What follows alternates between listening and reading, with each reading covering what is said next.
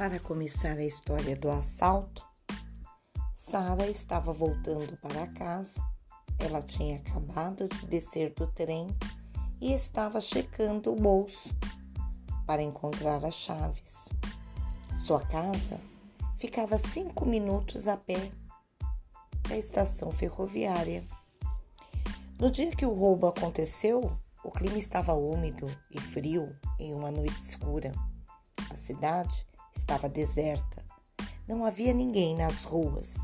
Era difícil até ouvir os carros e trens que estavam nas ruas principais.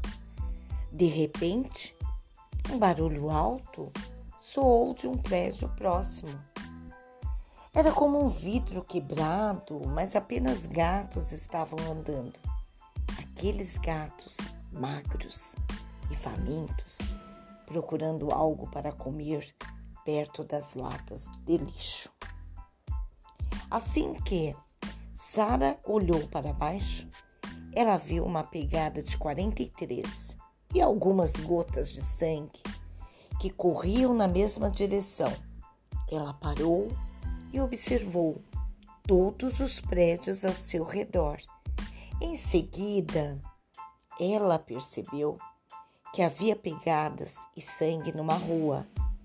As pegadas e o sangue seguiram a direção da rua estreita. Então, ela viu uma pessoa que estava com uma bolsa de couro fugindo de moto. A polícia perseguia a motocicleta quando ocorreu um acidente de trânsito com um carro. Finalmente, a polícia prendeu o criminoso e eles viram o que havia na bolsa.